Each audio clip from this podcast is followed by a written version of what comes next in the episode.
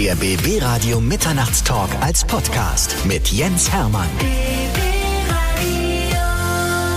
Bei mir ist Annika Schwertfeger. Sie ist Deutschlands Aufräumexpertin Nummer eins, Psychologin und ich würde mal sagen, auf dem Wege dazu, Bestseller-Autorin zu werden, weil sie hat ein wunderschönes Buch geschrieben, das heißt Räum dich glücklich. Ich freue mich, dass du da bist. Ich mich auch. Danke für die Einladung. Annika, was macht man als allererstes, bevor du ins Büro bzw. ins Funkhaus kommst? Also ich hoffe nicht aufräumen. Doch, tatsächlich habe ich die Zeit genutzt, um mal mein Büro aufzuräumen. Ich hoffe, es ist dir aufgefallen. Obwohl es vorher nicht unordentlich war, aber es ist jetzt, nachdem ich damit fertig war, noch deutlich ordentlicher. Wie ist dein erster Eindruck, nachdem du in mein Büro gekommen bist? Also ich fand es relativ ordentlich. Es war jetzt Och, nicht relativ. minimalistisch, aber ordentlich. Was ich richtig schön finde, bei dir sind die ganzen Fotos an der Wand von den hm. ganzen Gästen und Gästinnen, hm. die du schon hattest. Hm. Da hängt noch kein Foto von dir. Ich hoffe, da hängt bald das, da müssen wir, Das müssen wir ändern, ja. Definitiv. Ansonsten muss ich sagen, also ich glaube, ich bin schuldig im Sinne der Anklage bei allen Punkten, weil ich glaube, ich habe deutlich zu viel Zeug und ich bin auch so als DJ und Radiomoderator jemand, der wirklich viel Zeug hat, weil ich habe schon mal eine CD-Sammlung mit ungefähr 6.000, 7.000. Dann habe ich ungefähr 2.000 Bücher, 1.000 Vinylplatten, also Musik und, und ich habe auch diverse Filme. Und wenn ich das alleine addiere, sind das schon so viele Gegenstände, weil ich vermute, dass das jedes Ding als einzelner Gegenstand zählt, oder? Ja, was denkst du denn, wenn du zusammenzählst, wie viele Gegenstände du hast? Ich glaube, ich bin boah, jenseits der 20.000. Jenseits. Also ich ja. kann dir mal sagen, ein durchschnittlicher europäischer Haushalt hat circa 10.000 Gegenstände. Und du bist drüber. Ich bin deutlich drüber. Mein Motto ist ja, lieber haben als brauchen, weißt du. Das ist natürlich kann gefährlich werden. Aber sind die gut sortiert? Ja. Also wenn man jetzt sich das vorstellt, man kommt bei dir zu Hause rein, mhm. ja. Ich war jetzt noch nicht da, du lädst mich hoffentlich bald mal ein. Klar. Ne? Mhm. Ist es dann wirklich so, die Sachen sind auch sortiert, so ja. nach, weiß ich nicht, Buchstaben mhm. oder ja? Okay, na dann ist doch schön. Das ich finde ja, ich habe auch nichts gegen Sammeln. Ich finde auch Sammeln nicht schlecht. Wenn man das schön hat und schön sammelt, dann ist das ja okay. Also ich habe wirklich viele Bücher, die sind nach Autoren sortiert. Ja, da kommt dann meins dazu. Ja. genau, das steht da, das habe ich hier. Ne? Äh, dann habe ich ganz viele CDs, die sind alphabetisch sortiert. Und äh, dann habe ich aber noch andere CDs, die sind nach Genres sortiert. Mhm. Und dann habe ich natürlich eine Filmsammlung, die ist nach entsprechenden äh, Filmen beziehungsweise Serien sortiert. Also da ist schon Ordnung drin. Ansonsten habe ich an den Kisten, wo was dran ist, immer so Klebchen dran, wo drauf steht, was drin ist. Also wer jetzt dein Gesicht sehen könnte, ich hoffe, man kann dein Gesicht hören, ja, wenn du darüber sprichst, du strahlst, deine Augen strahlen, dein ganzes Gesicht strahlt und das ist cool. Ich finde, dann soll man das ja auch behalten. Also es geht ja nicht um Minimalismus, dass man gar nichts mehr hat. Hm sondern dass man alles behält, was einen glücklich macht. Also ich denke regelmäßig darüber nach, worauf ich verzichten könnte und was das mit meinem Leben macht. Und tatsächlich glaube ich, dass ich auf eine Menge Zeug verzichten könnte. Das Zum Beispiel? Einfach, ja, weiß ich nicht.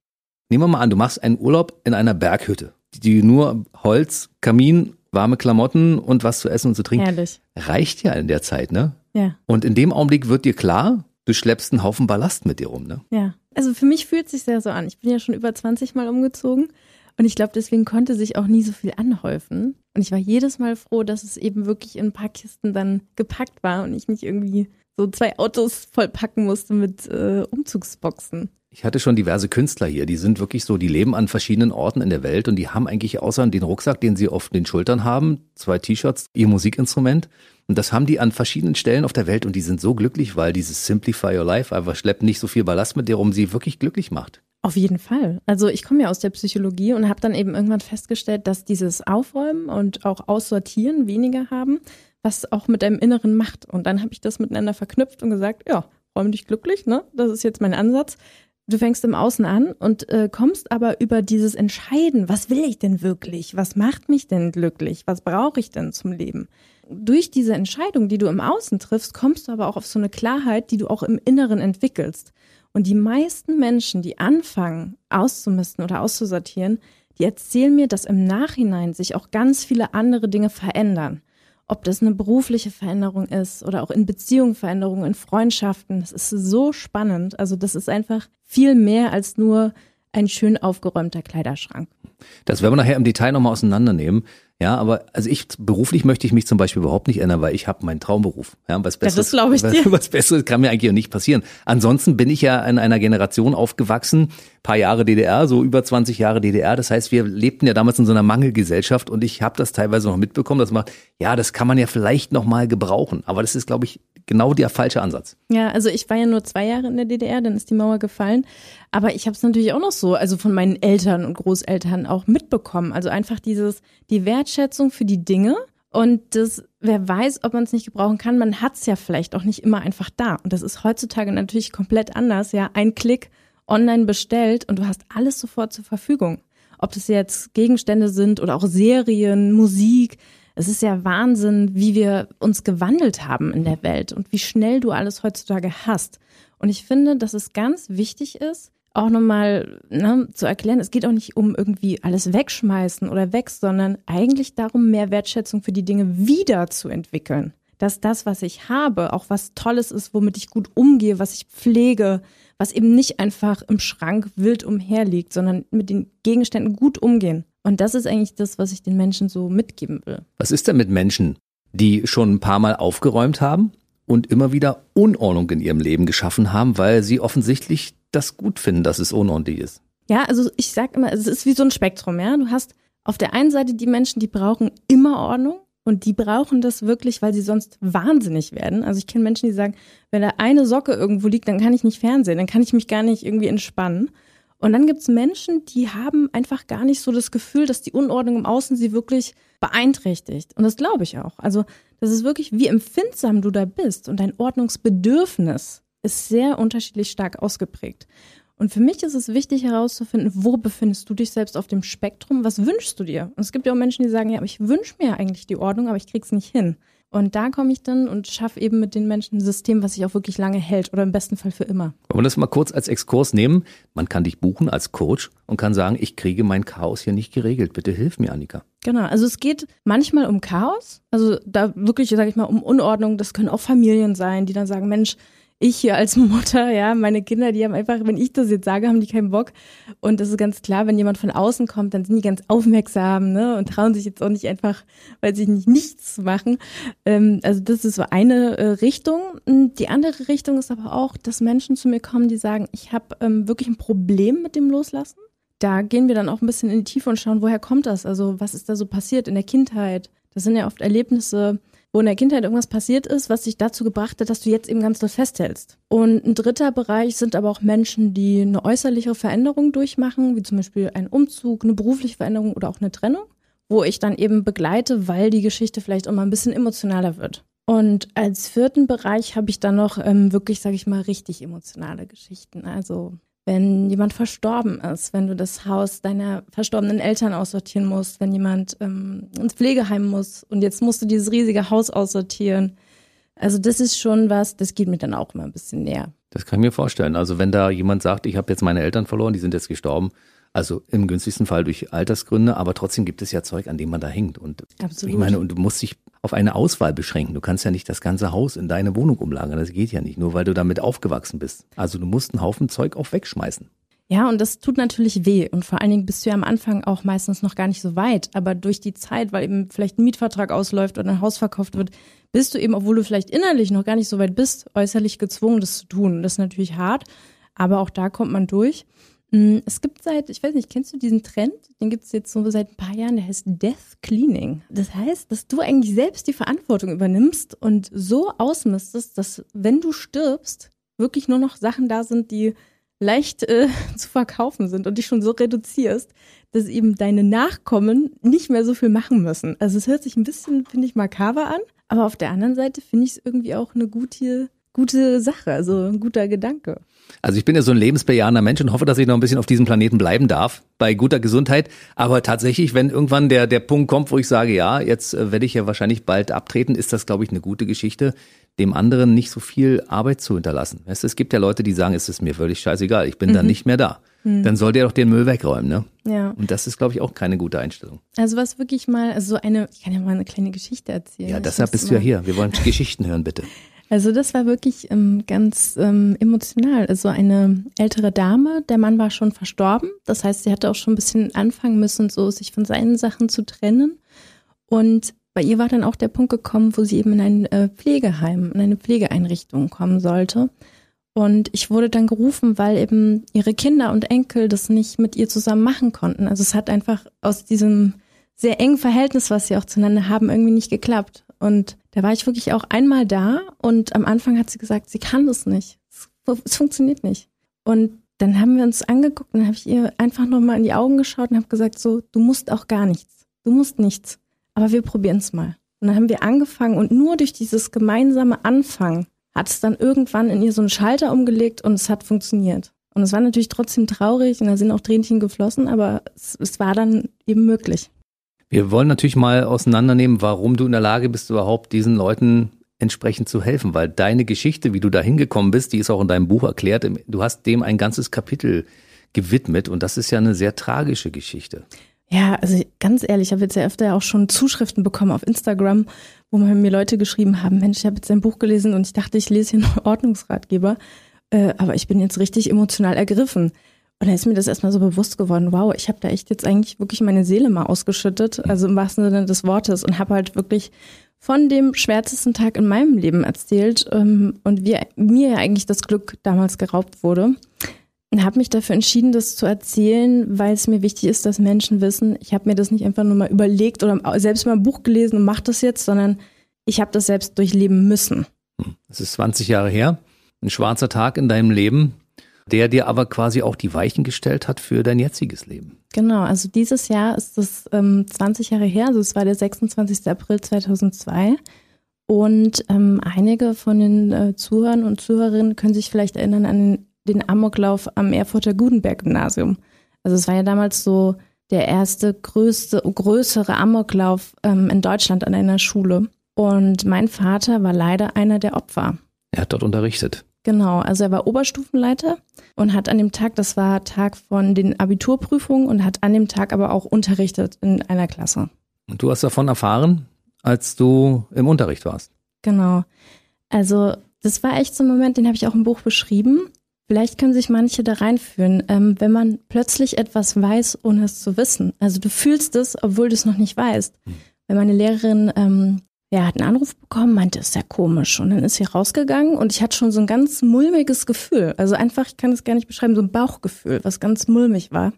Und dann kam sie zurück und hat uns angeschaut und hat geweint und hat gesagt, ja, das ist eine Schießerei im Gutenberg-Gymnasium. Und in dem Moment also ich merke das auch jetzt gerade so, ich fühle das jetzt auch so ein bisschen nach in meinem Körper, hat sich so in meinem Magen so alles zusammengezogen. Ich habe mich nach rechts gedreht zu meiner Freundin, die da saß und habe gesagt, mein Vater ist tot. Und ich hätte das ja gar nicht wissen können, aber ich wusste, ich wusste es einfach. Also es war so in meinem Bauch.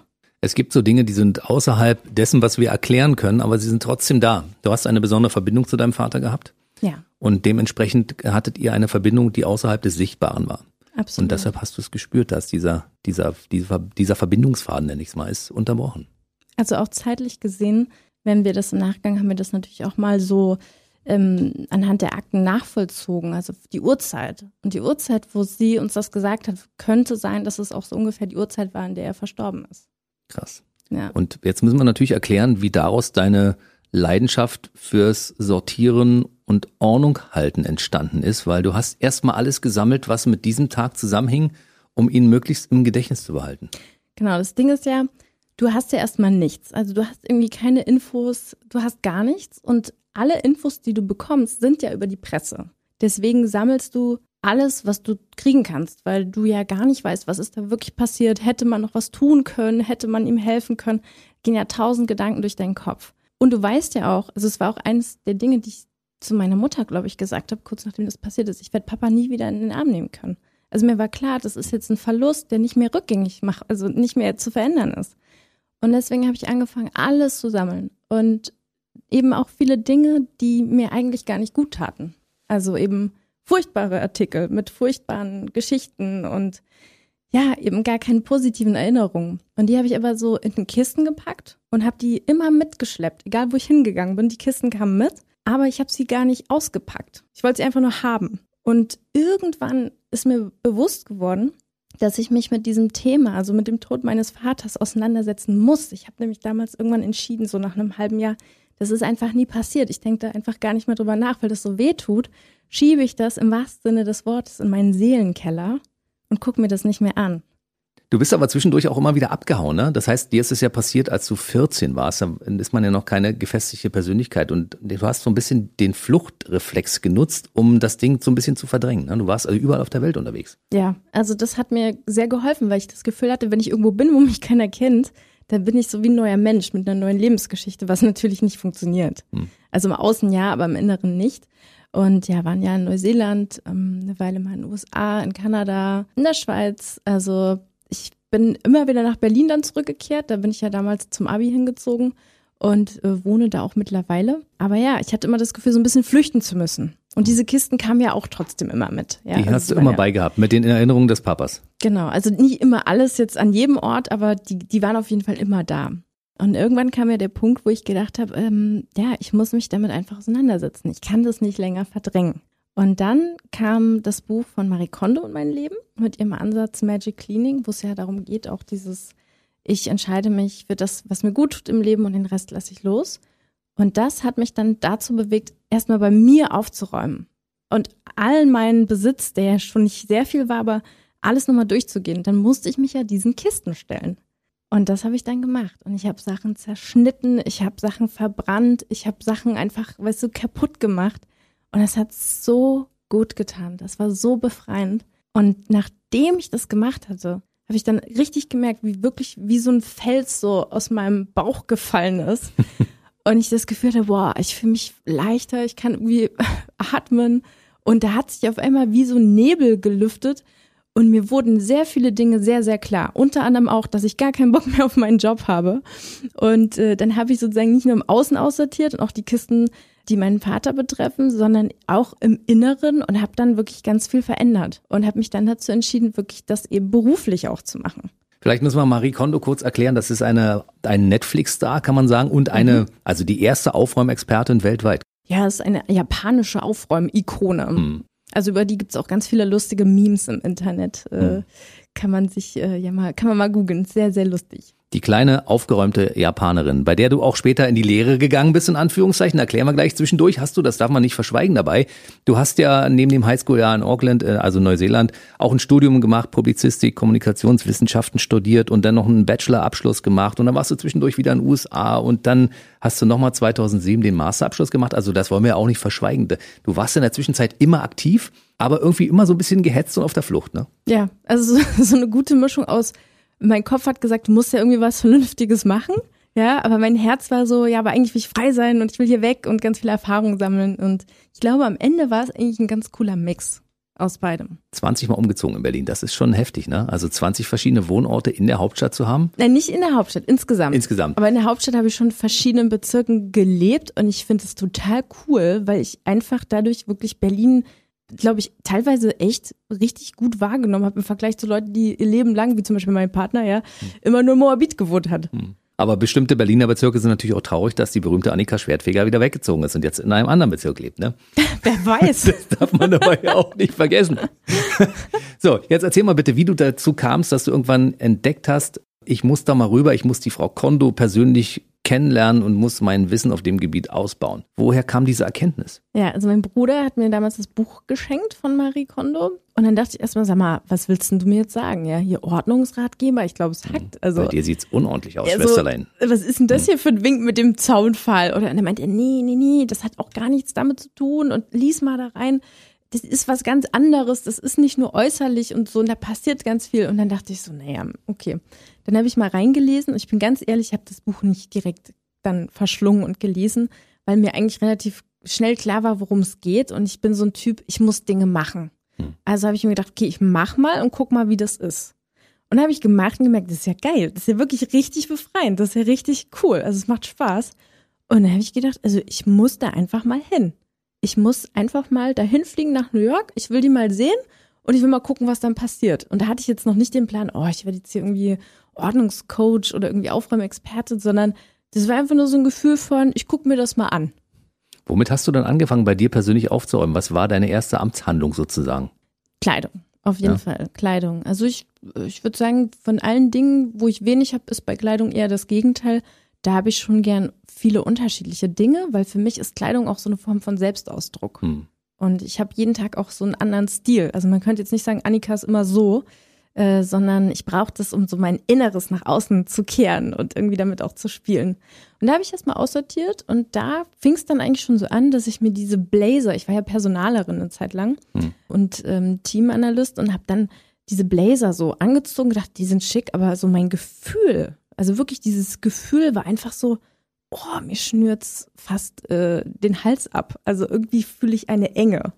Und durch dieses Überlegen, und ich hatte mich ja schon durch das Studium mit der Psychologie beschäftigt, kam ich dann darauf, ey, das liegt gar nicht am Blazer, sondern das ist der Job, der mich so einengt. Und dann habe ich trotzdem die Blazer auch aussortiert und eben aber dann auch den Job. Ja, das, das geht immer Hand in Hand, ne? Ja. Also die Unordnung zu Hause durch die Klamotten verursacht, in Kombination mit dem Job, den man ausübt, den man vielleicht nicht gerne macht. In deinem Fall war es ja so. Ja, und es war ja noch nicht mal Unordnung. Also es geht ja auch nicht immer darum, dass Menschen Unordnung haben, aber es geht um Reduktion. Also es hm. geht wirklich darum zu sagen, ich will mal wirklich nur das haben, was ich wirklich, wirklich liebe, was wirklich richtig gut ist. Was hattest du für ein Gefühl, als auf einmal der Kleiderschrank ein wenig schlanker war? Ah, ein sehr gutes. Echt, ja. Das ist super befreiend. Und wie ging es dann weiter?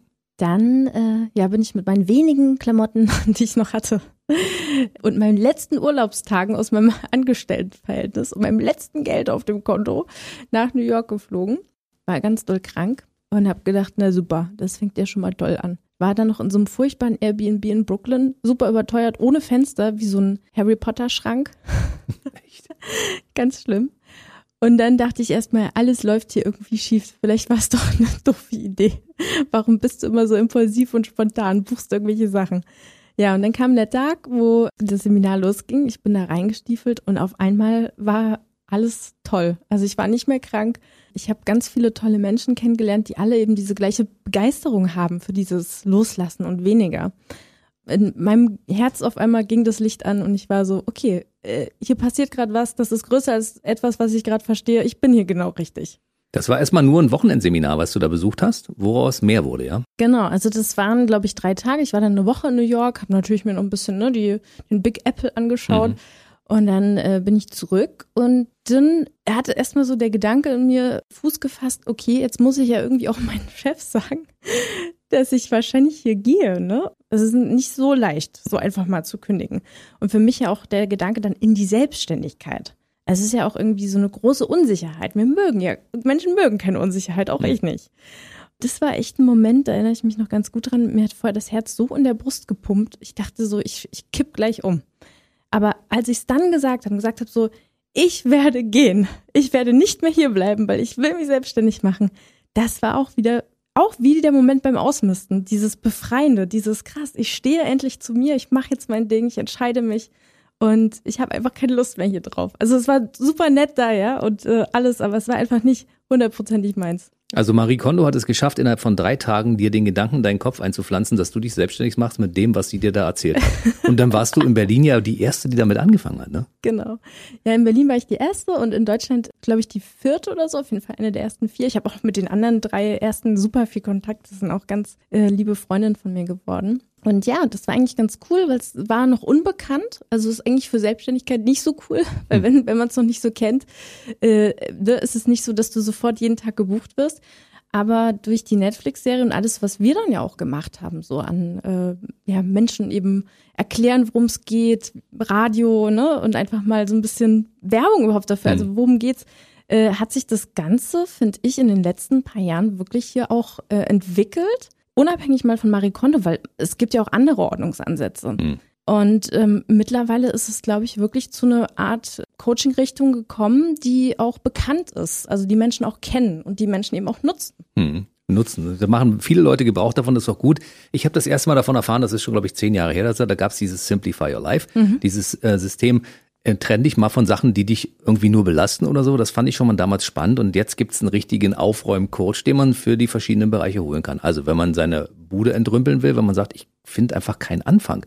Manchmal ist auch das das Problem. Man findet keinen Anfang, weil man gefühlt diesen Berg einfach nicht übersteigen kann, weil der so groß ist. Ne? Ja, also das ist bei den meisten auch so. Die anrufen, wenn es um Unordnung geht, dann sagen die, ich weiß wirklich gar nicht, wie starte ich. Hm. Und ich habe auch so das Problem, ich will, aber ich verschieb's dann immer. Hm. Und die brauchen jemanden, der einfach sagt, so, ich bin jetzt da, heute ist der Termin und jetzt geht's los. Wenn man angefangen hat, ist es auch nicht mehr so schlimm. Das ist für mich ja. persönlich immer so. Ja? Wenn man sagt, okay, man macht es ja, dann schiebt man es so lange, bis man es nicht mehr verschieben kann.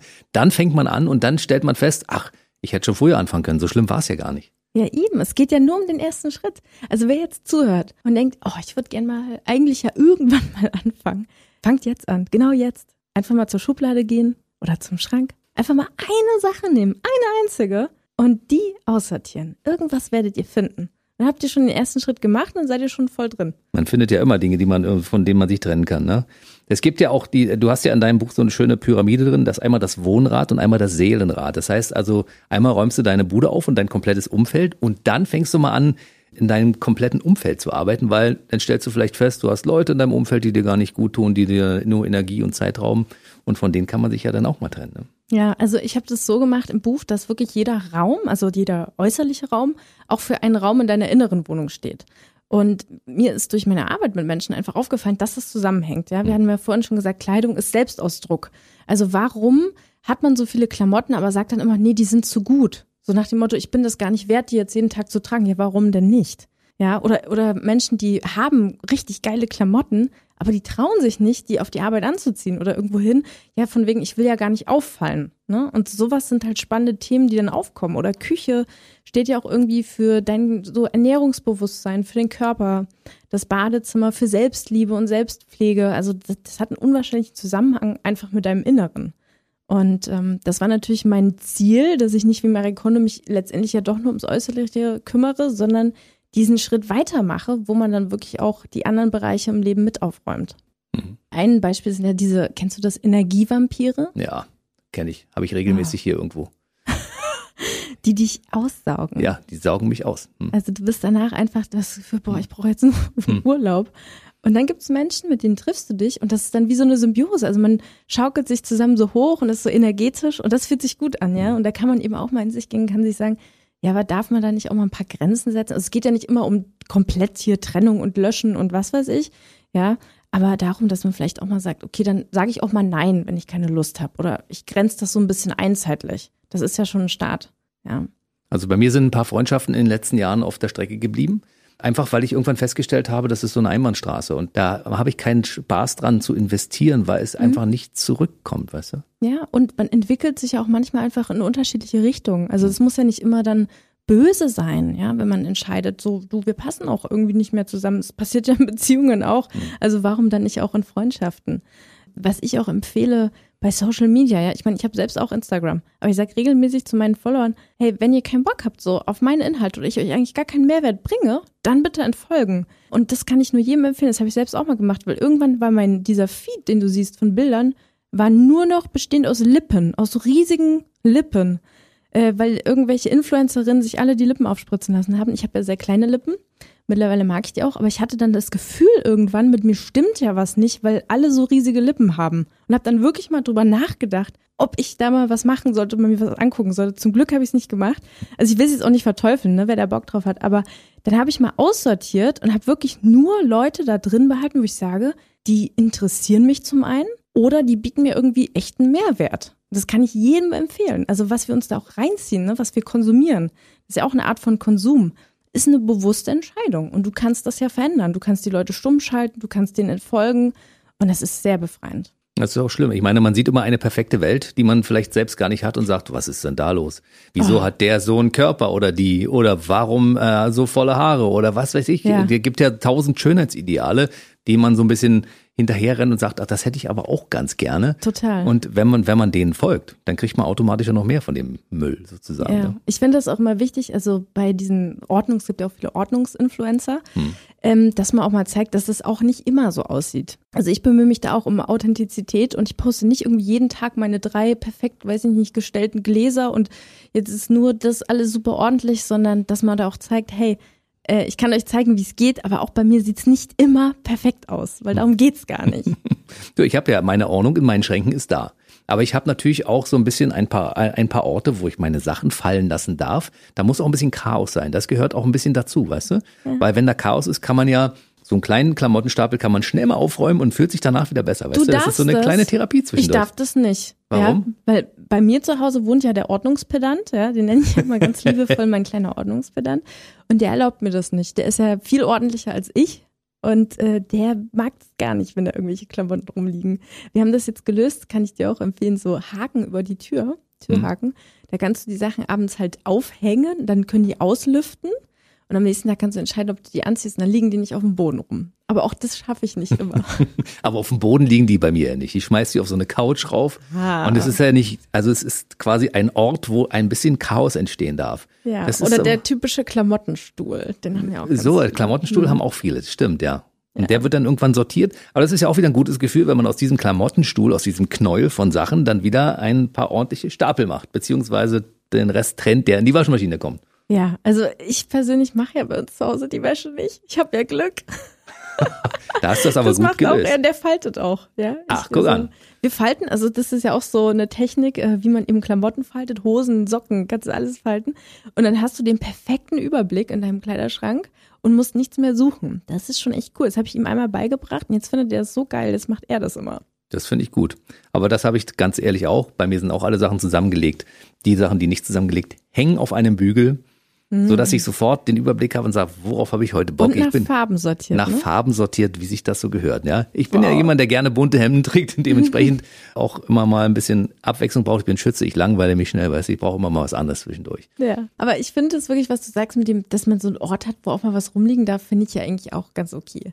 Vielleicht mal als Tipp, also falls Leute auch, vielleicht erwartet ja auch jemand hier mal einen Tipp. ähm, man, Mehrere. mehrere. Man kann ja ähm, sich, also wenn es gibt so Körbe, mit denen laufen manche abends durch die Wohnung und sammeln halt alles, was überall rumliegt, ein in diesen Korb und dann sortieren sie es weg. Das finde ich ist eigentlich eine ganz coole Sache, weil du hast ja trotzdem Unordnung, besonders wenn du Kinder hast, die über den Alltag so entsteht. Aber dieses Ritual, so am Abend gehe ich einmal durch, ich sammle alles in diesen Korb und bringe alles so an den Platz, wo es hingehört. Das finde ich ganz cool, weil du eben dann in den Tag frisch startest und nicht alles überall schon vollgestellt ist. Du sagst ja immer, unsere Wohnung spiegelt auch den Zustand unserer Seele so ein bisschen wider. Was sagst du denn zu Leuten, die schöne Schränke haben, wo du sagst, ah, alles ordentlich. Wenn du dann aber den Schrank öffnest und dahinter ist alles völlig durcheinander, was sagt das über den Zustand der Seele aus? Also es muss ja nicht irgendwas aussagen. Ne? Wie gesagt, es gibt ja auch Menschen, die haben kein Ordnungsbedürfnis. Mhm. Also dann ist das so.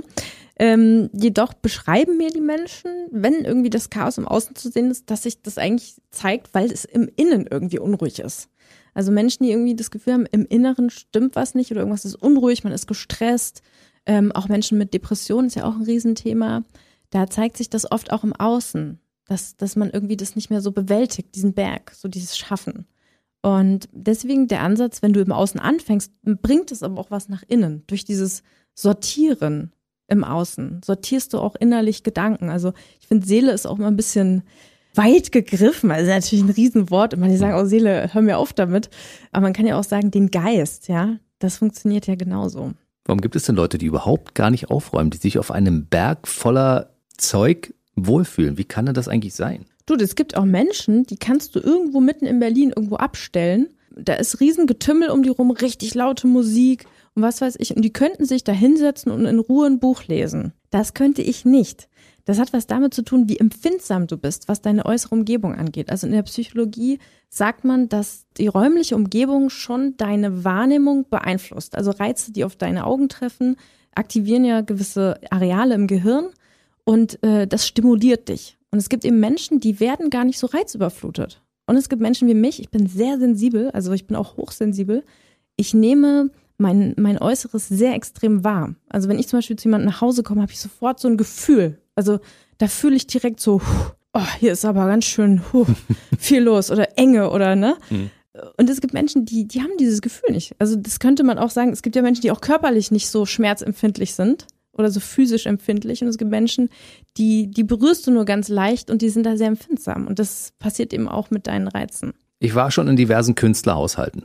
Und Künstlerhaushalte sind ja oftmals so, dass man sagt, oh, hier herrscht aber großes Chaos, ja. Also ich war bei jemandem, der hatte 2500 Bücher gefühlt und dann war der Schreibtisch voller Papiere und Lineale und Kugelschreiber und alles kreuz und quer und zwischendurch Projekte offen und da stand noch eine Kaffeetasse und sonst irgendwas. Und dann sagt er, äh, ich wollte noch dieses Foto zeigen und greift in diesen Stapel Papier ja. und zieht dieses Foto raus und denkst, wie geht das? Das geht, das geht auf jeden Fall.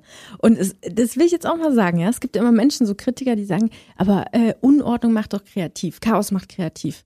Und ich will euch jetzt allen da draußen nämlich mal recht geben. Das stimmt. Echt? Also Chaos macht kreativ.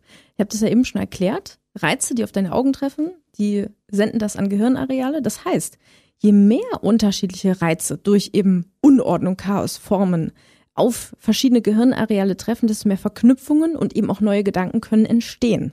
Das heißt, an sich stimmt diese These. Es ist jedoch auch erwiesen, dass Unordnung im Außen zu Stress, Prokrastination, Übergewicht, äh, schlechten Angewohnheiten und all solchen Geschichten führen kann. Das heißt, du bist trotzdem besser aufgestellt, wenn du die Kreativität durch Reize woanders suchst, wie zum Beispiel bei einem Spaziergang draußen. Oder wenn du dich ganz bewusst mal irgendwo hinsetzt und, weiß ich nicht, was malst oder was knetest, äh, versuchst ne, mit, mit Farben zu arbeiten. Das ist besser als ein unordentlicher Schreibtisch auf jeden Fall. Aber es könnte auch sein, dass jemand sagt, der an diesem unordentlichen Schreibtisch sitzt, das ist für mich genau das Richtige. Ja, das kann sein und ich finde es dann auch richtig. Wenn das jemand sagt und sagt, ich fühle mich hier wohl und ich finde auch alles. Ich brauche, ich verschwende keine Zeit zum Suchen, sondern ich weiß, wo alles ist. Es ist unordentlich, aber ich, es ist mein System. Warum denn nicht? Wenn du in eine Wohnung kommst, wo zwei verschiedene Menschen wohnen, also ein Ehepaar, und die Frau ist meinetwegen sehr ordnungsliebend und der Mann eher weniger. Und dann haben die das vielleicht auch schon so getrennt in verschiedene Bereiche, dass er so sein, Anführungszeichen, Männerzimmer hat, ja. mit dem Chaos und die Frau alles ordentlich hat. Kriegt man das unter einen Hut? Ja, das ist möglich. Also ich finde gerade, was du gesagt hast mit diesen eigenen Zimmern, ist tatsächlich eine Lösung, die viele Ehepaare finden, wenn die so ein unterschiedliches Bedürfnis haben. Ich war einmal bei einem Sammler, extremer Sammler. Also wirklich sehr viele unterschiedliche Dinge, sehr extrem gesammelt. Und die Frau hat dann gesagt so, ich kann damit leben, aber bitte nur in deinem Zimmer. Und dann hatte, also wir haben das dann geschafft, wir haben alles in ein Zimmer gebracht, das war halt sehr voll, mhm. da war nicht mehr viel Platz. Aber dann ist es ja okay. Aber am Ende geht's halt wirklich um Kommunikation. Und ich kann sagen, Ordnung ist wirklich eins der Themen, die zu den allermeisten Beziehungskonflikten gehören. Weil er sagt, mir egal und sie sagt, ist mir zu unordentlich. Definitiv. Also wenn da zwei Extreme, ja, ich habe ja vorhin über diesen, dieses Spektrum gesprochen, wenn da zwei Extreme aufeinandertreffen, dann hat das wirklich extremes Konfliktpotenzial. Und da geht's halt wirklich um ganz viel Kommunikation, um Kompromisse, um Absprachen, damit man irgendwo diese Mitte zusammenfindet. Welche Extremfälle hattest du denn schon in deiner Coaching-Praxis? Also viele Extremfälle in unterschiedlichen Richtungen. Also ich hatte mal eine Frau mit 300 Paar Schuhen. Fand das, ich schon viel. Ja. Das ist aber, glaube ich, nicht außergewöhnlich, weil das werden jetzt viele, die uns zuhören, sagen, 300 Paar? Ich habe mehr. Ich habe mehr. Bestimmt. Also genau, dann den Sammler, von dem ich eben gesprochen habe, also extremen Sammler. Was ähm, hat denn der gesammelt? Eisenbahn, Briefmarken, irgendwas? Nee, also auch ganz viele Platten. Also viele, viele Schallplatten, Zeitschriften. Kann ich verstehen. Na, ähm, Filme, also wirklich viel mit Medien auch. Mhm. Also alles, was in die Richtung geht. Kannst du nachvollziehen? Du ja. warst es aber nicht, kann ich Nein. dir verraten. Ich hatte auch mal den Fall, da bin ich reingekommen, dachte so, äh, was soll ich jetzt hier eigentlich? War ordentlich, ja? Weil die, ja, zum einen ordentlich, aber zum anderen auch wenig. Hm. Und die Person hat gesagt, ich will weniger. Noch, noch weniger. Noch weniger. Ah, okay. Ja, und die hatte schon viel weniger als ich. Bin ja auch nicht Minimalistin, ja. Aber die Person hat gesagt, ich möchte wirklich Minimalismus. Ich will nur radikal, nur noch das, was ich wirklich brauche, hm. ja. Und dann haben wir das gemacht. Und es geht natürlich auch. Das fand ich halt auch ein Extrem, aber auch super spannend. Und dann hat man natürlich auch so Fälle, die einfach extrem sind, weil es eben um extreme Themen geht, wie jetzt Tod. Ja, also ich glaube, das Schlimmste war wirklich so, wenn ein Kind verstirbt. Oh. Also da, da tut es dir im Herzen weh. Also ich bin ja jetzt auch gerade schwanger und wenn ich jetzt hm. daran denke, so, ich fühle mich ja jetzt schon so verbunden. Und das ist, glaube ich, so das Schlimmste, was ich je gemacht habe. Also das tut einfach nur unwahrscheinlich weh. Ich kann mir das vorstellen, was das mit Eltern macht, wenn ein Kind verstirbt. Dann möchtest du das Kinderzimmer gern so erhalten, wie es war, um dich immer erinnern zu können. Andererseits ist das wahrscheinlich aber genau, also für einige Leute vielleicht das Richtige, aber für andere auch nicht. Ich glaube, dann da einen Schlussstrich zu ziehen und sagen, okay, dann müssen wir das hier beenden an der Stelle. Ansonsten kann man ja gar kein normales Leben mehr leben. Ne? Ja, die Frage ist halt, wann kommt das jeweilige Elternteil zu dem Punkt? Weil oft hm. ist ja einer der, der ist schon da und die andere Person noch nicht. Hm. Und da habe ich zum Beispiel auch im Buch eine ganz schöne Geschichte, die heißt ähm, In den Schuhen meines Sohnes von ähm, Jürgen und ähm, Karin Lekutat. Die ähm, haben auch einen Film tatsächlich gemacht über ihren Sohn, der an Krebs verstorben ist. Und die habe ich interviewt und habe ein ganz schönes Interview bekommen. darüber, wie sie es geschafft haben, loszulassen. Naja, vielleicht als kleine Anregung für Leute, die ein ähnliches Problem haben. Also loslassen ist, glaube ich, irgendwann wichtig für den Fall, dass man sagt, mein Leben ist noch nicht vorbei. Ich möchte noch weitermachen. Und da braucht man solche Leute wie dich, die auch einem dabei helfen. Ja. Und an die, die jetzt zuhören und sagen, ja gut, äh, aber kann ich das auch selbst machen? Man kann es natürlich auch selbst machen, ne? Äh, es geht nur einfach darum anzufangen. Also man braucht auch nicht immer für alles einen Coach. Klar kann man Dinge auch selbst machen. Also ich denke, so ein Buch kann eine gute Starthilfe sein oder auch im Internet kann man ja auch schon viel sehen. Aber es geht wirklich darum, wenn ihr mit dem Gedanken spielt, einfach anfangen, einfach machen. Das ist so wichtig. Und dann spürt man ja auch, wie geil sich das anfühlt. Also ich habe über 100 Leute gefragt, wie hast du dich gefühlt nach dem Ausmisten? Und was denkst du war die Top-Antwort? Ich glaube leichter so, ne? Ja. Das kann ich mir gut vorstellen. Also das Wort leicht und Leichtigkeit ist ganz oft gefallen. Also ich bin kein Typ Minimalist. Ich mag schon Zeug zu haben, mhm. aber es muss ordentlich sein. Und wenn ich von diesem Zeug, was ich angehäuft habe, ich nenne es jetzt mal Zeug in Anführungszeichen, immer mal zwischendurch ein bisschen was weggebe, wegschmeiße, aussortiere, dann habe ich das Gefühl, ich kann wieder atmen, habe aber trotzdem das Gefühl, ich habe genug Zeug von dem, was ich haben möchte. Ja, eben. Es geht ja auch letztendlich darum, dass du herausfindest, was du wirklich willst und brauchst, weil im besten Fall nach dem Aussortieren veränderst du auch dein Konsumverhalten. Also Echt? Menschen beschreiben, dass sie durch diesen Schock, also wenn du mal alles auspackst, ich hatte ja zum Beispiel letztens bei ProSieben diese Geschichte mit der Familie, die haben mir mal ihren kompletten Hausstand ausgepackt aus den Schränken und die haben wir in eine Lagerhalle gepackt. Mhm. Und das sah so krass aus, mal zu sehen, wie, wie viel, viel, das Zeug ist, das ist. Mhm. Also wenn es aus dem Schrank draußen ist. Und dieser Schock, den die hatten dadurch, der brennt sich ein und den nutzt du auch, weil du willst nie wieder so viel ansammeln. Und es tut ja auch trotzdem ein bisschen weh, das Aussortieren. Man ist ja trotzdem so, oh, Mensch, da habe ich aber viel Geld mal ausgegeben, ne? Und äh, wie schade um das Geld oder wie schade um die Sachen. Also das spielt ja immer eine Rolle. Und du fängst dann wirklich an, bewusster in der Zukunft zu sagen, brauche ich das wirklich? Will ich das wirklich haben? Ist das perfekt? Oder sage ich lieber auch mal nein? Ich kenne so Leute, die haben, weiß ich nicht, im Garten vier verschiedene Stellen, an denen sie einen Grill hinstellen. Eigentlich bräuchte man ja nur einen, den man da mitnimmt oder so, ne? Aber es gibt Leute, die haben da einen Grill, da einen Grill, da einen Grill, weil sie sagen, ja, an dieser Stelle möchte ich auch gern grillen. Aber man braucht da eigentlich nicht vier Grills. Ja, also ich muss auch sagen, die Werbeindustrie ist natürlich auch krass. Hm. Also du wirst ja tagtäglich bombardiert mit wirklich Werbung und Anzeigen und teilweise auf eine unterschwellige Art, die du gar nicht merkst. Und es ist auch gar nicht so leicht, dem zu widerstehen. Also ich merke das ja sogar bei mir selbst, wo ich ja schon relativ bewusst bin und mich ja tagtäglich mit dem Thema beschäftige. Und auch bei mir landet manchmal dann was online so im Warenkorb, wo ich dann denke, okay, Annika, erinnere dich mal daran, was du anderen Menschen rätst. Raus aus dieser Kaufsituation, also wirklich mal raus. Das alles mal 15 Minuten oder eine halbe Stunde liegen lassen oder wenn ihr irgendwo im Ladengeschäft seid, mal rausgehen, nicht direkt kaufen und dann mal schauen, wenn ihr draußen seid aus dieser Situation, ob ihr immer noch einen Kaufimpuls verspürt und die Sache wirklich perfekt ist. Und viele ändern dann ihre Meinung. Hm. Es gibt ja Dinge, die man sich einbildet zu brauchen, die man gar nicht braucht. Ja, definitiv. was hast du denn zum Beispiel zu Hause, was sowas ist? So ein Gegenstand, wo du im Nachhinein gesagt hast, so, okay, warum habe ich den eigentlich gekauft? Du, ich habe einen Korkenzieher. Ich öffne Weinflaschen nur mit einem Kellnerbesteck.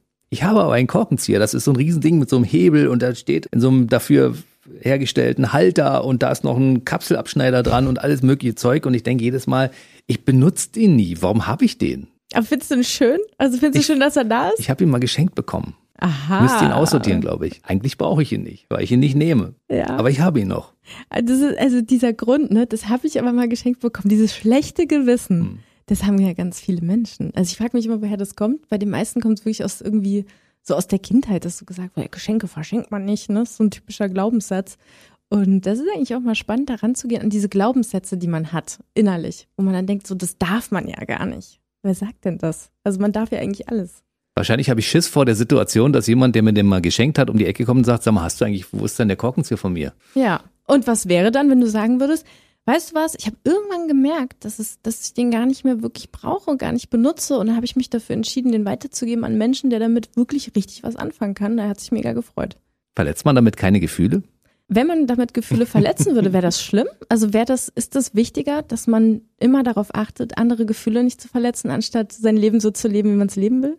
Ich weiß es nicht genau. Wenn es ein guter Freund ist, der sich darüber Gedanken gemacht hat, mir diesen Korkenzieher zu schenken, weil er denkt, er tut mir damit einen Gefallen und am Ende sage ich, ich habe den weggegeben, weil ich ihn nicht nutze, dann verletze ich unter Umständen seine Gefühle. Aber wenn du ihm sagst so, ey, weißt du was? Aber ich weiß so, dass du dich darum gekümmert hast, das, das wusste ich wirklich zu schätzen. Und ich habe mich da wirklich drüber gefreut, über deinen Aufwand und dass du so viel mitgedacht hast. Und dennoch hilfst du ihm ja eigentlich dabei, weil er dir nicht nochmal sowas schenken wird. Also ich finde, aufräumen und aussortieren, sage ich auch immer, ist eigentlich so eine Reise zu sich selbst und heißt, dass man zu sich und dem, wie man leben will, steht. Und das habe ich für mich so entdeckt. Also bei mir hat sich so viel verändert. Mein, mein Klamottenstil, der ist viel an, also offener geworden, anders. So früher dachte ich immer zugeknöpft, so du musst ja, wenn du schon hier blond bist und klein und eine Frau, dann darfst du ja nicht irgendwie dich noch, weiß ich nicht, ein Kleid anziehen, sondern um ernst genommen zu werden, musst du dann einen Blazer tragen. So, ich habe diese ganzen Sachen über Bord geworfen, weil ich mir einfach gesagt, so ich lebe so, wie ich leben will. Ich bin, wie ich bin. Und wer das mag, mag das, wer nicht, nicht. Und das ist gar nicht schlimm. Und das ist auch gar nicht schlimm, wenn jemand mal enttäuscht ist von mir. Das ist nicht schlimm. Das ist okay, das gehört dazu. Dann können wir das Thema gleich mal aufgreifen, wenn du sagst, okay, das könnte unter Umständen ja eine Freundschaft kosten. Ja. Wenn jemand sagt, okay, ich habe mir da mal so viel Mühe gegeben, um dir das und das zu schenken und du kannst es gar nicht wertschätzen, wahrscheinlich ist unsere Freundschaft gar nicht so, wie ich das einschätze, dann ist der Punkt gekommen, wo man sagt, dann muss man auch das mal auf den Prüfstand stellen. Ja. Eben. Also wenn das alles ist, was eine Freundschaft zusammenhält, dann ist es auch ganz schön wenig, finde ich persönlich. Und, und wenn man einen Freund nur einmal im Jahr anruft, um ihm zum Geburtstag zu gratulieren und man denkt, es ist sein Freund und man stellt fest, es kommt von da gar nicht zurück, dann ist es wahrscheinlich auch sinnlos, dann, das äh, zu pflegen. Ne? Also was heißt sinnlos? Also wenn du einfach spürst, das führt, du hast ja vorhin auch von so einer Einbahnstraße gesprochen. Mhm. Dann kannst du auch einfach mal gucken, ja, was passiert denn, wenn ich mich nicht melde? Und wenn der sich auch nicht meldet, dann, dann merkt man ja, das geht in eine Richtung. Also ich bin immer ein Fan davon, ich weiß nicht, kennst du das, den Begriff Ghosten? Hilf mir. Ghosten ist, wenn du jemanden einfach gar nicht mehr schreibst und auch nicht mehr antwortest. Ach so, wenn du völlig in der Versenkung verschwindest. Ja, ja, ja. Also das hm, finde genau. ich ehrlich gesagt scheiße. Ich hoffe, das darf ich hier sagen, Klar. aber das finde ich scheiße. Und das äh, sage ich auch bitte, ey, wenn ihr entscheidet, ihr wollt irgendjemanden nicht mehr sehen, nicht mehr hören, nicht einfach auch gar nicht mehr antworten. Also ich finde das immer fair, der Person zumindest zu sagen, so, hey, ich merke gerade, irgendwie entwickeln wir uns in andere Richtungen oder ich brauche gerade viel Zeit für mich. Also irgendwie dem anderen so das Gefühl geben, so, es ist gerade einfach an einem Punkt, wo ich mich so ein bisschen zurückziehe. Dass die Person das aber auch weiß. Weil dieses Ghosten ist richtig, richtig blöd. Das habe ich selbst schon erlebt. Oh. Ja, fällt mir ein, ich habe das selbst schon erlebt. Also es ging irgendwann eine Freundschaft ähm, auseinander, die ich damals sehr gemocht habe. Das ging um meine damalige Partnerin, die von dem Freund nicht akzeptiert wurde. Der hatte mit der irgendwie ein Problem und hat mir es aber nicht gesagt, hat sich einfach zurückgezogen deshalb. Ne? Mhm. Das war echt eine fiese Nummer, weil ich keine, ich brauchte eine Erklärung dafür, warum bestimmte Dinge nicht mehr so sind, wie sie sind. Ja, und er hat sich wahrscheinlich nicht getraut. Also die meisten, die Ghosten machen das ja auch nicht aus Böswilligkeit, sondern weil sie sich nicht trauen, weil sie Angst haben, dazu zu stehen, das zu kommunizieren, zu sagen. Und dieses sich nicht trauen, das ist ja wie eben bei dem Thema Geschenke. Das kommt mir immer wieder vor in diesem Aufräumthema, dass wir uns einfach nicht trauen. Oder in der Partnerschaft, keine Ahnung, wenn sich jemand dann eigentlich trennen will. Ich war schon bei Frauen, die, die haben schon aussortiert, weil sie sich schon vorbereitet haben auf die Trennung. Der Mann wusste das nicht. Weil sie sich nicht getraut haben, das anzusprechen, darüber zu reden. Und dieses sich trauen ist so unwahrscheinlich wichtig, weil uns das ganz, ganz viel Kraft gibt und auch Selbstbewusstsein. Und ich finde auch, dass dieses Aufräumthema wirklich zu Selbstbewusstsein führt, weil du dich traust, so zu leben, wie du leben willst und auch Dinge anzusprechen in Beziehung. Und wie hilfst du dann diesen Frauen? Also ich dränge niemanden zu irgendwas, weil natürlich habe ich von außen manchmal eine Meinung. Ja, hm. ich sehe schon, wie das dort, äh, wie sag ich mal, toxisch teilweise schon hm. Beziehungen sind. Aber natürlich erlaube ich mir darüber kein Urteil. Ich, ich werte und urteile gar nicht. Ich stelle die richtigen Fragen und die Menschen bringe ich dazu, dadurch sich selbst die Antwort zu geben. Weil ich kann die Antwort gar nicht wirklich so fühlen wie die Menschen, die in der Situation sind. Deswegen stelle ich da richtig viele, richtig viele Fragen. Kommst du manchmal irgendwo hin, um beim Aufräumen zu helfen und stellst fest, dass nicht das Aufräumen das Problem ist, sondern ja. die Beziehung, in der die Menschen sich gerade befinden? Ja.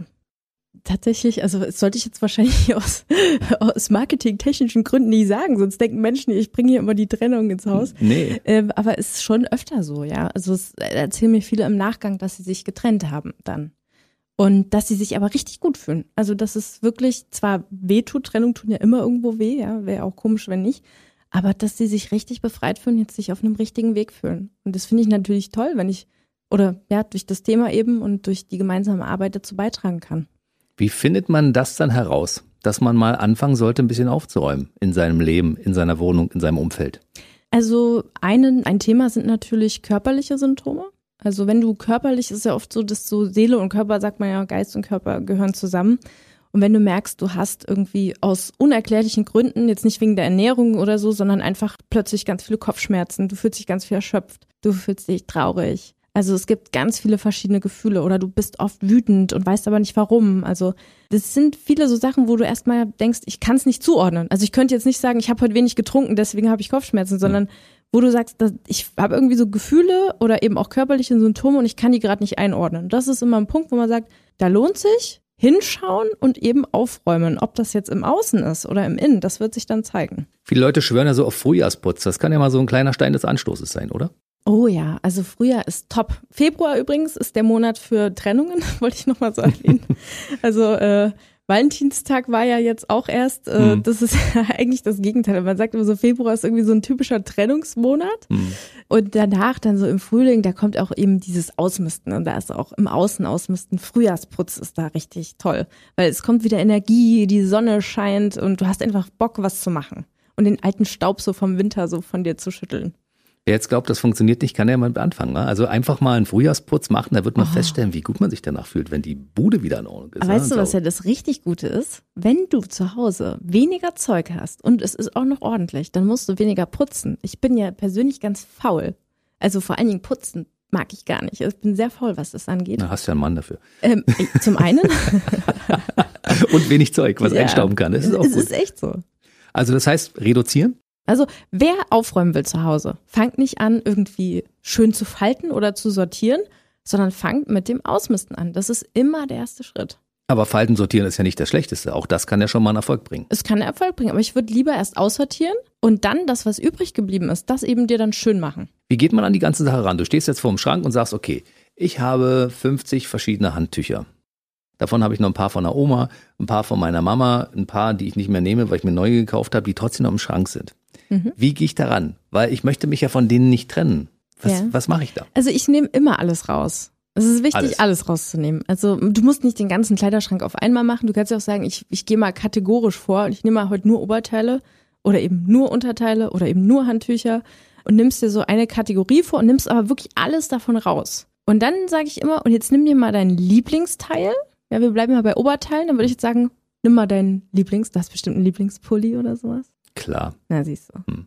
Und dann den mal so festhalten und einfach mal, wie, was gibt der dir für ein Feeling, für ein Gefühl? Mal weg vom Kopf, weil Kopf ist ja immer behalten, behalten, behalten. Sondern was ist dein Gefühl? Und da wirst du merken, der fühlt sich gut an. Ich habe Bock auf den Pulli. Und dann nimmst du zum Vergleich mal etwas, was schon jahrelang im Schrank liegt, wo aus irgendeinem unerklärlichen Grund du nie sagst, das ziehe ich heute an. Und dann wirst du einen Unterschied spüren in deinem Gefühl, wie sich das anfühlt. Und dann hast du mal so ein Vergleichsteil für ein Ja und ein Nein. Und dann machst du mit den anderen Gegenständen oder eben Kleidungsstücken weiter. Gibt es diese Faustformel, dass man sagt, wenn man ein Kleidungsstück meinetwegen, keine Ahnung, zwei Jahre nicht anhatte, zieht man es nie wieder an? Würde ich nicht so sagen. Also es gibt diese Technik oder Methode, die sagt, wenn es so ist. Ich kann aber aus meiner Erfahrung sagen, Menschen, die reduziert haben, ziehen tatsächlich mehr unterschiedliche Outfits an als vorher und tragen auch Dinge wieder. Die waren vorher einfach nur so durch dieses zu viel in der Versenkung verschwunden. Okay.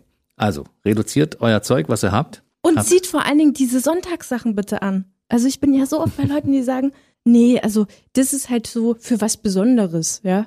Und dann sagst du, also zum einen hatten wir jetzt hier Corona, ja. Also ich hoffe, du hast es spätestens jetzt gelernt. Nicht irgendwie auf diesen Moment warten, so wenn dann irgendwann. Macht es doch heute. Zieht euch geil an. Zieht euch diesen geilen Fummel an, den ihr euch irgendwann mal gekauft habt und tragt den, weil irgendwann passt ihr vielleicht nicht mehr rein und dann tut's weh. Also das finde ich ganz wichtig. Wollen wir kurz, bevor wir den Leuten noch die Möglichkeit geben, dich auch in irgendeiner Form zu engagieren und äh, zu erfahren, wo man das machen kann, kurz über deine Fernsehkarriere nochmal reden. Du hast eine Show gehabt bei RTL, raus damit. Mhm. Da gab es zwei Folgen, die wurden äh, ensuite hintereinander abgespielt sozusagen. Mhm. Und da alle haben gesagt, Mensch, da könnte es aber eine Nachfolge von geben. Ja, also eigentlich äh, war schon das Feedback ganz gut. Es war ein bisschen doof. Wir kamen ja dann auch in Corona rein, da konnte man eine Zeit lang gar nicht mehr zu Hause so mit Leuten drehen und allem. Das war echt blöd. Ähm, von daher war das ein blödes Timing. Zum anderen war es, also ich fand es ein bisschen schade, weil es sehr krasse Extremfälle waren. Und ich wünsche mir eigentlich für ein neues Format, was ich mache, dass es zeigt, was es für geile Geschichten sind, die Leute durchlaufen. Dass es gar nicht immer darum geht, oh, das ist voll krass oder voll dreckig oder voll viel, sondern diese Geschichten erzählen, die ich dir eben auch erzählt mhm. habe. Dass es eben um eben mehr geht als nur Ordnung im Außen Und ähm, dass es auch gar nicht immer um Extreme geht. Und auf sowas hätte ich halt richtig Bock. Ähm, ich habe danach noch, klar, so Reportagen gedreht, auch eine ganz süße im ZDF, ich weiß nicht, wo man die noch sehen kann, in der Mediathek, jetzt erst bei Pro7. Also ich, mir macht es echt richtig, richtig Spaß. Also solche Projekte, weil ich finde, du hast ein Medium und kannst anderen mal zeigen, was du machst, weil sonst ist ja nie jemand dabei. Mhm. Ja, es ist ja so dieses durchs Schlüsselloch gucken bei anderen Menschen. Im Prinzip müsste ja eine Produktionsfirma nur sagen, wir gehen mal mit wenn Annika Schwertfeger irgendwo hingeht und irgendwelche Klienten betreut, wenn die bereit sind, sich filmen zu lassen, schon hättest du eine Show, ne? Also weil jede, ja. jede Geschichte ist äh, eine Geschichte. Jede Geschichte ist eine Geschichte und es ist Wahnsinn, auf was man da trifft. Also das Tollste war mal, da hatte ich eine gedreht mit einem Pärchen und der Mann war so ein bisschen, ja, der der war so ein bisschen, wie soll ich denn das sagen, äh, nicht so emotional, nicht so emotional zugänglich und äh, ein bisschen nüchtern, sag ich mal so. Und dann hat er, die haben sich getrennt gehabt, ne? Und äh, die Kinder sind dann immer so zwischen den beiden hin und her. Und der hat dann gesagt, so, und jetzt müsste ich mal aus. Meine Frau hat sich das immer von mir gewünscht, jetzt ist sie nicht mehr da, jetzt müsste ich mal aus. Und dann hat er angefangen auszumisten und er ist so aufgeblüht dadurch und so irgendwie, also so seinem eigenen Herzen näher gekommen, dass die beiden sich wieder angenähert haben und am Ende sind sie wieder zusammen gewesen. Oh, und es war nicht geskriptet, das war wirklich nicht, weil so einen Scheiß mache ich nicht, sondern die sind zusammengekommen. Da dachte ich mir so geil, ja, und das passiert eben durchs Aufräumen. Und es soll ja auch weitergehen bei mir nochmal in eine Richtung, ähm, die noch mehr mit dem zweiten Buch, was ich jetzt schon schreibe, Aha. in die Richtung äh, Beziehungen. Also das wird jetzt wirklich so zu meinem nächsten Ding, also Beziehungen aussortieren und ausmisten. Und da kann man natürlich auch schöne Geschichten erzählen. Also äh, der zweite Teil von Räum dich glücklich heißt dann wahrscheinlich Trenn dich glücklich oder so. Wer weiß das schon? Da haben wir noch ein bisschen Zeit. Also Produktionsfirmen müssten theoretisch nur mal fragen, was du schon so alles erlebt hast in deinem Coaching und äh, dann könnte man die Leute, die du schon gecoacht hast, einfach nochmal filmen, schon hätte man eine ganze Staffel im Sack, ne, sozusagen. Definitiv. Aber es gibt auch, also es gibt ja, ich habe auch schon mit so ein paar, also wo du von deine Wand, ne, davon gab es auch schon mindestens eine Person, mit der ich auch schon zusammengearbeitet habe. Also ich will jetzt nicht sagen, wer. ähm, aber es gibt ja auch, fände ich eigentlich mal cool, so ein Promi-Spezial weil das natürlich ein Thema ist, wo man auch gerne mal hinter die Tür schaut, ja, ne, wie, ja, die, ja, wie die so leben. So, ich meine, da haben ja einige Leute schon auch in diesem Format sich hier geoutet. Also ich sage nur Heinz-Rudolf Kunze, der ein halbes Haus voller Zeug hat, weil der natürlich Musikliebhaber ist und weil der Literatur liebt und dementsprechend auch Milliarden gefühlt Bücher zu Hause hat und sonst irgendwas. Also wenn du da aufräumen würdest oder bei Thorsten Sträter, der ja auch einen Haufen Zeug hat, weißt du, als Comedian oder Martin Rütter, weiß ich nicht. Also es gibt so viele Leute, die so viel Zeug haben das wäre schon spannend. Also ein Promi-Format könnten wir durchaus entwickeln. Also falls jetzt jemand zuhört, der sagt, ich habe da genau die Mittel, um das umzusetzen mit Annika Schwertfeger, machen wir das. ProSieben hat es ja die Show gemacht, wo du für die Familie die ganzen Sachen aussortiert hast, ne? Genau, genau. Krass. Das war echt, das war richtig cool. Und auch total süß. Also ich weiß nicht, ob die das jetzt in der Mediathek dann noch haben. Ich denke mal schon, war das kleine Mädchen. Weil man denkt immer, oh Kinder, die wollen ja gar nicht aussortieren. Die hat am Anfang gesagt, soll alles bleiben, ich will nichts weggeben. Und dann habe ich ihr so ein bisschen erklärt, was mit den Sachen passiert. Ne? Dass es gar nicht darum geht, dass die weggeschmissen werden, sondern dass wir spenden an eben Kinder, die gar nichts oder wenig haben. Mhm. Und dann hat es bei ihr so angefangen zu rattern. Und irgendwann hat sie dann gesagt, ich habe mich dafür entschieden, mein Puppenhaus auszusortieren. Das war der größte Gegenstand, den sie hatte, so ein riesiges, weißt du, mhm. Puppenhaus. Und da war ich wirklich so, also bin ja so schon sehr Na, emotional. Ja, aber da war ich wirklich, mein Herz dachte nur so, wow, das sind Kinder, die haben echt die, die machen damit und haben Bock zu spenden. Zwei emotionale Dinge noch zum Schluss. Einmal ist es ja dein Hund Tapp, mit dem du sehr viel schöne Zeit verbringst und ja. wer dich äh, sozial sozusagen verfolgt, der kann auch sehen, dass der Hund da regelmäßig auftaucht. Ja, das, das ist mein Mitarbeiter, sag ich immer. Ach so. Das ist mein Mitarbeiter. ist auch manchmal mein, zu Coachings darf der manchmal mit, ähm, wenn die Kunden und Kundinnen das erlauben, weil der ist einfach ruhig, der ist so einfach da und äh, bringt so ein bisschen Ruhe rein. Und räumt er auf? Nee, der macht ja nur Chaos. Der ist ja auch faul. Das ist mein fauler Mitarbeiter. Der wohnt bei uns, ja, und der arbeitet aber nicht. Der zahlt äh, keine Miete, der arbeitet nicht oh. und wird nur verwöhnt den ganzen Tag. Das ist ja wohl nicht zu fassen. Mhm. Und die andere emotionale Geschichte ist, dass du jetzt also demnächst Mama wirst. Ja. Und ähm, ein Kind kommt und das Chaos. Das, das Chaos mein Leben ver vergrößert, ne? Ja, aber ich freue mich drauf. Es ist schönes Chaos. Also es war so ein bisschen irgendwie jetzt einfach so passiert und äh, wie alles so im Leben denkt man so, ah ja, okay, dann gucken wir mal, wie das jetzt wird, was das ist. Und jetzt bin ich so bei der Hälfte circa. auch wenn es nicht so aussieht, es sieht aus, als wären da fünf drinne, aber äh, nee, ich bin bei der Hälfte und ich merke so, da eröffnet sich jetzt nochmal eine ganz andere Welt und eine ganz andere Liebe, die ich so natürlich noch nicht kannte. Siehst du, also wird es wahrscheinlich auch Buch drei, vier und fünf geben. Du wirst irgendwann sicherlich heiraten und du musstest mal in deiner Karriere ein Brautkleid zerschneiden. Das war aber Mhm. wichtig für die Besitzerin des Kleides oder Mhm. Ex-Besitzerin, ne? Ja, weil der Typ äh, hatte sie ja nicht so gut behandelt äh, und auch betrogen. Und äh, natürlich, das Brautkleid ist ein sehr emotionaler Gegenstand. Äh, das war halt noch da, ja. Und dann haben wir irgendwie gesagt, okay, was könnte man damit machen? Und dann habe ich ihr verschiedene Dinge vorgeschlagen und sie hat dann gesagt, ich will die Schere. Und dann haben wir es zerschnitten. Also sie hat den größten Teil zerschnitten und das war schon krass. Also das war schon einer der Momente, ist auch im Buch beschrieben, der war schon irgendwie geil. Und wie ging's ihr danach? Richtig gut. Richtig gut. Richtig gut ging's mir jetzt auch die letzte Stunde, weil du hier warst und ich glaube, wir müssen unbedingt nochmal einen Teil zwei machen, weil du hast noch viel, viel zu erzählen. Wer Annika Schwertfeger buchen möchte, als Coach zum Beispiel, du machst ja gesundes Homeoffice, du machst äh, Ordnung, Effektivität am Arbeitsplatz, leichter Leben und durchaus Misten, äh, Coaching auch für, für Burnout, Krise, Mobbing und so weiter, ne? Genau, privat als auch Unternehmen. Ich mache mittlerweile auch Reden, also einfach so ähm, Keynote-Speaker. Keynotes, Mhm. genau. Ja, also breites Feld. Du bringst Ordnung ins Leben der anderen Menschen. Genau, genau. Und wer Lust hat, also einfach mal gucken will, der kann natürlich entweder auf meiner Website gucken, also auf annikaschwertfeger.de oder richtig gerne auch auf meinem Insta-Kanal vorbeischauen, heißt auch annika.schwertfeger. Da ist es ein bisschen lustiger und äh, gebe ich natürlich auch den einen oder anderen Tipp, aber da geht es immer auch vor allen Dingen darum, dass man so ein bisschen so gemeinsam äh, das gemeinsame Leid des Aufräumens teilt. So, erstmal herzlichen Dank dafür, dass du mein Leben wieder ein bisschen ordentlicher gemacht hast. Also ich habe schon wieder ein paar Denkanstöße bekommen und wenn wir uns das nächste Mal sehen, kann ich dir bestimmt darüber berichten, wie ich einige Sachen auch in die Tat umgesetzt habe. Na, das hoffe ich doch. Bedanke mich sehr, dass du da warst. Wünsche dir viel Erfolg, äh, auch für fürs Baby und für die kleine Familie Schwertfeger. Bis zum nächsten Mal. Ja, ich hoffe doch. Also ich fand es so angenehm, weil du hast mir unwahrscheinlich viel Raum gegeben, auszusprechen und irgendwie auch wirklich das zu sagen, was ich sagen will. Manchmal fühlt man sich ja im Radio so etwas gehetzt. Aber es war gerade richtig, richtig schön. Also wirklich vielen Dank dafür. Wir Danke. sehen uns bei Gelegenheit zu Teil 2. Sehr gerne. Bis dahin, bleib schön gesund. Du auch. Tschüss. Macht's gut.